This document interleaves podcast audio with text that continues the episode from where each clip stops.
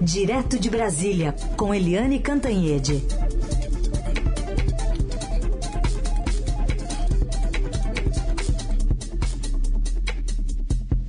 Oi, Eliane, bom dia. Bom dia, Heisen. Bom dia, ouvintes. Bom, a PEC da reeleição, kamikaze, das bondades, tem tanto nome, acabou sendo aprovado com ampla maioria, gente da oposição também votou, né, Helene? Pois é, é aquela história, né? Antes da votação, né, teve muito discurso reclamando, xingando, dizendo que não podia uma coisa dessas, porque destrói o teto de gastos, a responsabilidade fiscal e a lei eleitoral, ou seja, é um strike, destrói tudo. Antes foi assim, um monte de discurso, mas na hora do vamos ver, ou seja, na hora da votação, a PEC, né, essa PEC que salva aí a campanha do presidente Jair Bolsonaro, ou pelo menos foi feita com essa intenção, foi aprovada expressivamente por 393 votos, com 12 votinhos contra e duas abstenções. Ou seja, a esquerda toda, a oposição toda, uh, todo mundo votou a favor da PEC. Essa PEC que aumenta o auxílio emergencial de 400 para 600 reais, que uh, aumenta o Vale Gás, que dá mil reais de voucher para caminhoneiros, que dá uma mãozinha também para taxistas. Então, o que que aconteceu? A oposição sabe que o grande beneficiário é o presidente Bolsonaro, mas a oposição não teve coragem de enfrentar num ano eleitoral porque ia parecer que ela vota contra o eleitor pobre, o eleitor pobre que é o eleitor maciçamente favorável ao ex-presidente Lula. Então, foi aprovada. Agora, não foi uma votação simples, não, Heisen, porque teve um pane, uma pane no sistema de votação da Câmara, né? A suspeita é que dois servidores de internet caíram simultaneamente ou foram é, vamos dizer, cortados. Né? O líder do PL, o PL é o, o, partido do presidente Jair Bolsonaro, o líder do PL na Câmara, Altineu Cortes, do Rio de Janeiro, chegou a falar que era fraude e ataque à democracia. Quer dizer, aquele discurso do presidente Bolsonaro contra a urna eletrônica foi usado ontem contra uh, o sistema eleitoral da Câmara. E... Um, no tumulto, o presidente da Câmara, Arthur Lira, disse que eram falhas graves, né, e que precisavam ser investigadas.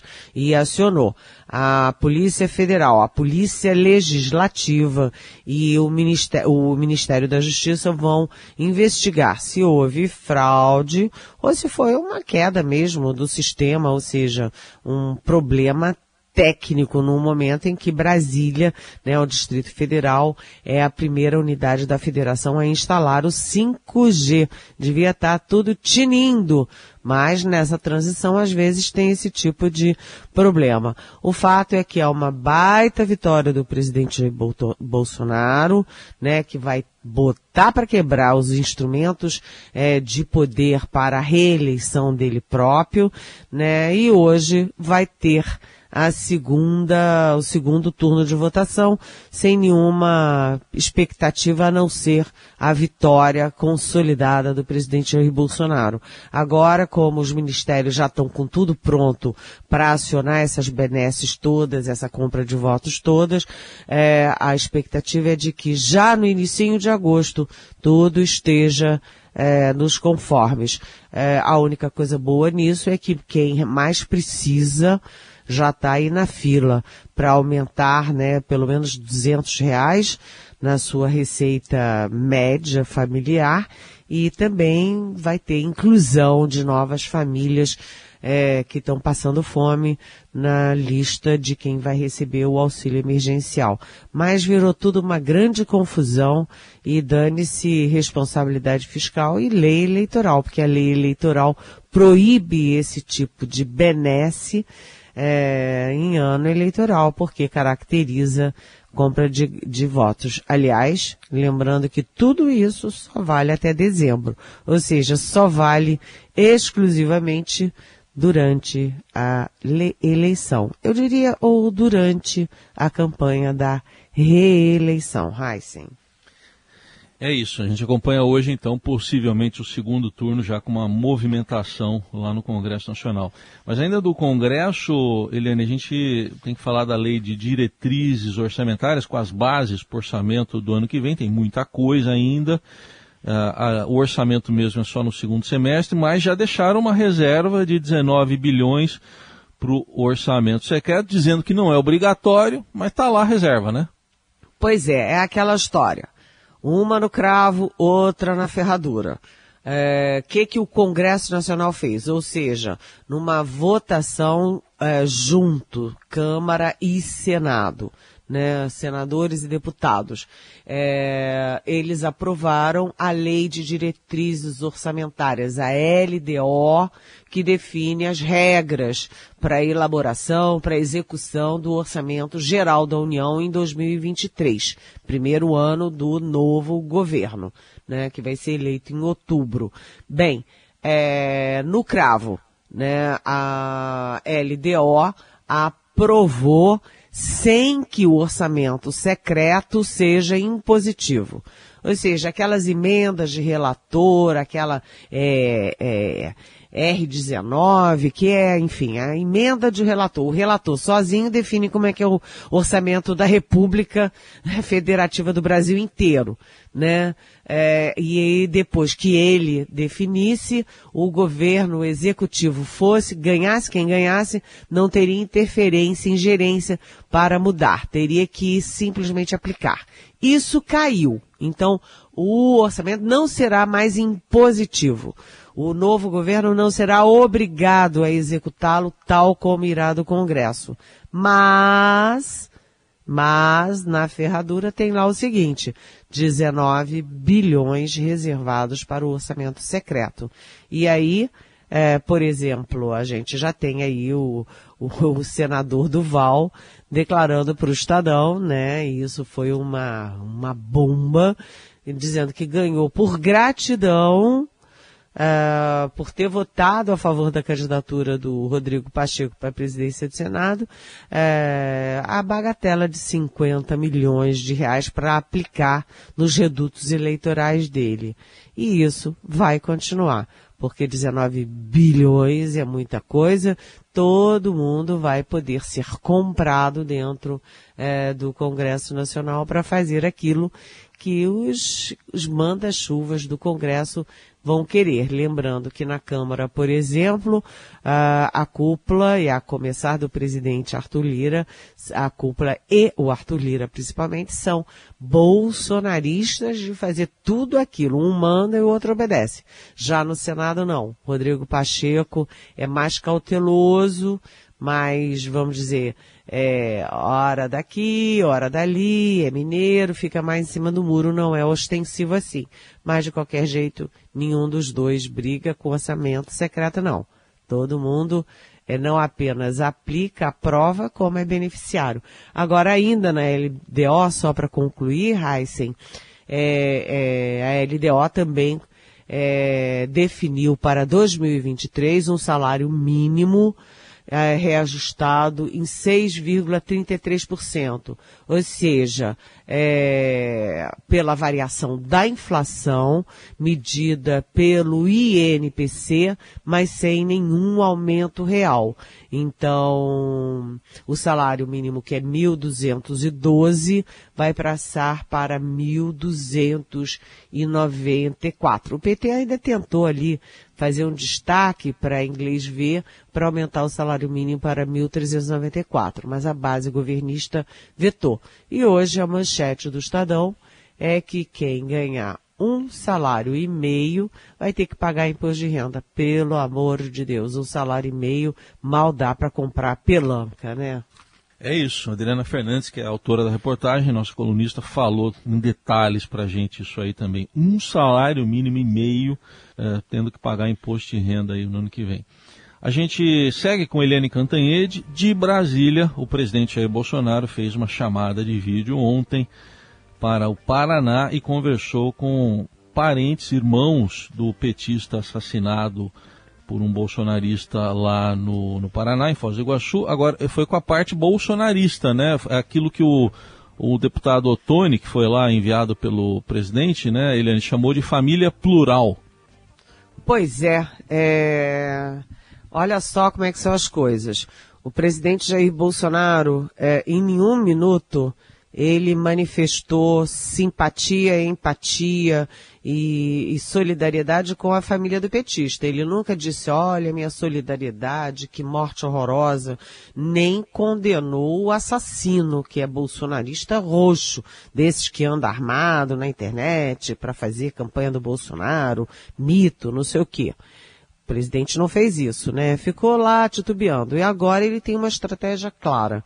Né? Primeiro, ele ligou para a família, mas não ligou para a família, para a mulher, não, para os filhos, não. Ligou para o irmão uh, do, uh, do Marcelo Arruda, que foi assassinado, o irmão que é bolsonarista, que tem simpatias pelo Bolsonaro né? Aí falou, falou, deu a sua versão e a própria viúva do Marcelo Arruda, né, declarou o seguinte, lamentou o uso político da morte, dessa ligação, da uso da família, etc, etc. E qual é a estratégia do presidente Jair Bolsonaro, do vice-presidente, ainda vice-presidente Hamilton Mourão, dos bolsonaristas todos? Qual é a estratégia? É transformar a vítima em réu é dizer o seguinte, são duas coisas que eles estão dizendo. Primeiro, que o Marcelo Arruda atirou pedras no, no assassino. Né? Atirou pedras, olha, imagina, ele atirou pedras no Jorge Garanhos, no carro do Jorge Garanhas, então isso é motivo para o Jorge Garanhas ir lá e matá-lo a tiros.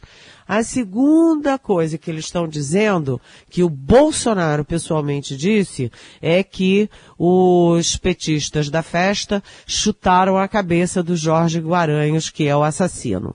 Gente, vamos pensar bem, vamos ver as fitas, né, as, as imagens. O Guaranhos, que é o assassino, não tinha nada a ver com a festa, não é amigo da família, não era amigo do Marcelo Arruda, não tinha nada a ver com a festa. Ele foi lá para provocar, para irritar, né? O aniversariante, Marcelo Arruda, ficou bravo com isso e atirou alguma coisa no carro. Tá, jogou alguma coisa no carro. O, Arru, o assassino, Guaranhos, é, eu chamo Guaranhos, mas Guaranhos, é, deixou a mulher e o bebê em casa, voltou com a arma, entrou atirando pela festa e matou o aniversariante no dia dos 50 anos dele, né? A segunda coisa, que o Bolsonaro diz, chutaram. Imagina se você está lá numa festa, mata o aniversariante, que é seu amigo, que é seu irmão, que é seu primo, que é o seu, enfim, o, é o homenageado da festa. Você chuta, você, enfim, você entra em desespero, em pânico e reage assim. Mas o fato é o seguinte, o bolsonarista Guaranhos matou a tiros o petista uh, Marcelo Arruda, que estava fazendo uma festinha de aniversário com motivos petistas e pró-candidatura Lula. Isso é inegável, foi um crime político sim, foi um crime de ódio sim, tem a ver com armas, tem a ver com essa é, conclamação do presidente Bolsonaro pela, pelo ódio, pela violência, pelo ataque aos adversários, a política como guerra, né? O ambiente é esse. E o presidente Bolsonaro tenta desviar as atenções. Ontem estava todo mundo perguntando, mas jogou pedra, não jogou pedra, chutou, não chutou. Isso é detalhe. Né? O fato, o foco de tudo isso, Heisen, ouvintes, é que o bolsonarista entrou na festa, atirou, matou e ele gritava, aqui é Bolsonaro, né? O mito, né? Fora é, PT, Lula ladrão, era um discurso todo de ódio político ideológico. E isso está gravado, documentado e tem as testemunhas. Então, essa estratégia do presidente, que demorou três dias para ter uma estratégia, é uma estratégia que só cola em bolsonarista que está é, tá cego, surdo e mudo para a realidade. A realidade é que o bolsonarista matou o petista. Muito bem. Eliane, ah, aproveitando então, você citou aí os, esses dois lados dessa polarizada campanha e hoje o ex-presidente Lula está aí em Brasília, vai se encontrar com o presidente do Senado. É, o ex-presidente Lula, ele está em Brasília essa semana.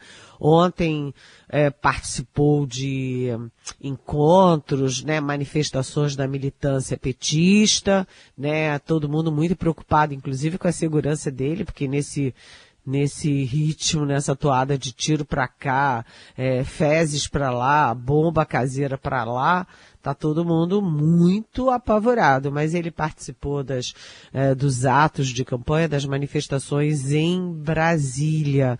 E, aliás, os partidos que são aliados, né, que fizeram a federação e que participam da aliança pró-Lula, é, se reuniram ontem com o Procurador-Geral da República, o Augusto Aras, pedindo uma federalização, uma investigação federal sobre o crime de Foz do Iguaçu.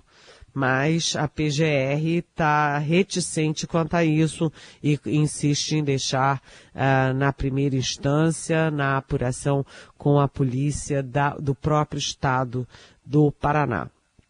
Mas o presidente, ex-presidente Lula hoje se encontra, tem um encontro muito importante com o presidente do Senado, Rodrigo Pacheco. É a primeira vez que os dois se encontram cara a cara, tete a tete, e o Rodrigo Pacheco ainda não manifestou apoio a nenhum candidato na eleição mas o ex-presidente Lula está num esforço concentrado para pedir adesão já no primeiro turno, porque ele tem a expectativa que não é fácil de encerrar a campanha já no primeiro turno, ganhar no primeiro turno e evitar essa, esse ataque às urnas eletrônicas, esse uso das Forças Armadas para desacreditar o resultado, para ter, dar pretexto para golpe se o Bolsonaro perder. E o Rodrigo Pacheco, ele é do PSD do Gilberto Kassab.